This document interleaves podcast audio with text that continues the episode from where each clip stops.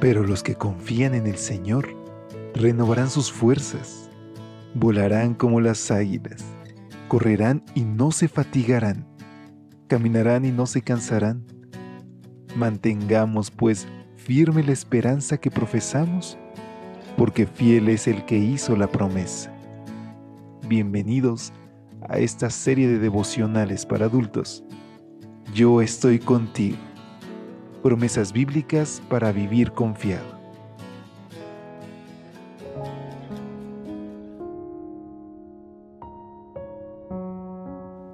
Hola, hola, muy buenos días. Qué gusto saludarte.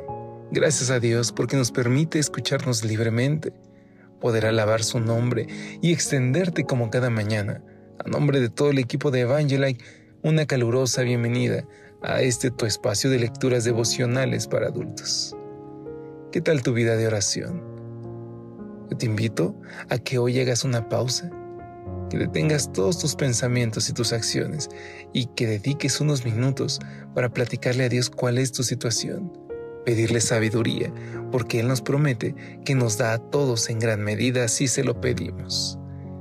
Y es así que te invito a que juntos vayamos a nuestra reflexión, me guiará tu mano. Nuestra base bíblica la encontramos en Salmo 139, versículos 9 y 10. Si tomara las alas del alba y habitara en el extremo del mar, aún allí me guiará tu mano y me asirá tu diestra. ¿A dónde huiré de tu presencia? se preguntaba David en el Salmo 139, 7. En la Biblia encontramos al profeta Jonás tratando de demostrar que sí puede uno esconderse de la presencia divina. Con el objetivo de huir de la presencia de Jehová, Jonás compró un pasaje y se fue en barco a Tarsis para irse lejos de la presencia de Jehová. Según las concepciones que se tenía en aquellos tiempos, el mar era el lugar dominado por las fuerzas adversas a Dios. El leviatán, la serpiente, el dragón, todos los animales vinculados a los poderes demoníacos habitaban en el mar. Las bestias que persiguen al pueblo de Dios también salen del mar tanto en Daniel como en el libro de Apocalipsis. Así que Jonás se dirigió al mar. Dio por sentado que Dios no estaría allí. Sin embargo, en todo momento, Dios tenía el control de las circunstancias. Él mandó el viento y él mandó al pez que se tragaría a Jonás. De ese modo, el Señor le demostró a Jonás que no hay lugar donde nos metamos, que Él no puede entrar a buscarnos. Por eso la pregunta del Salmo 139, la respuesta es que no hay sitio donde podamos escondernos de la mirada del Señor. ¿Podrá alguien esconderse donde yo no pueda verlo? Pregunta el Señor en Jeremías 23:24. Si nos adentramos al mismo reino de la muerte, allí estará Él. Si nos cubrimos de tinieblas para que no nos vea, no dará resultado, pues para Él lo mismo son las tinieblas que la luz. Y si como Jonás nos vamos al extremo del mar, aún allí nos alcanzará su mano. Qué maravilloso es nuestro Dios. Nunca se rinde, nunca se da por vencido. Cuanto más oímos de Él, más intensa es su búsqueda. Él lleva contadas todas las veces en que nos hemos apartado, porque en todas ha salido a buscarnos.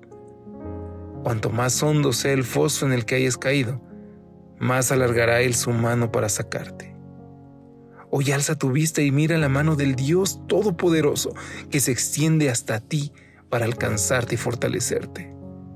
Querido amigo, no sigas huyendo, no te alejes más. Dios promete guiarte. Y es que en ocasiones puedes pensar que has ido muy lejos de la presencia de Dios, que estás perdido, que ya no sabes regresar.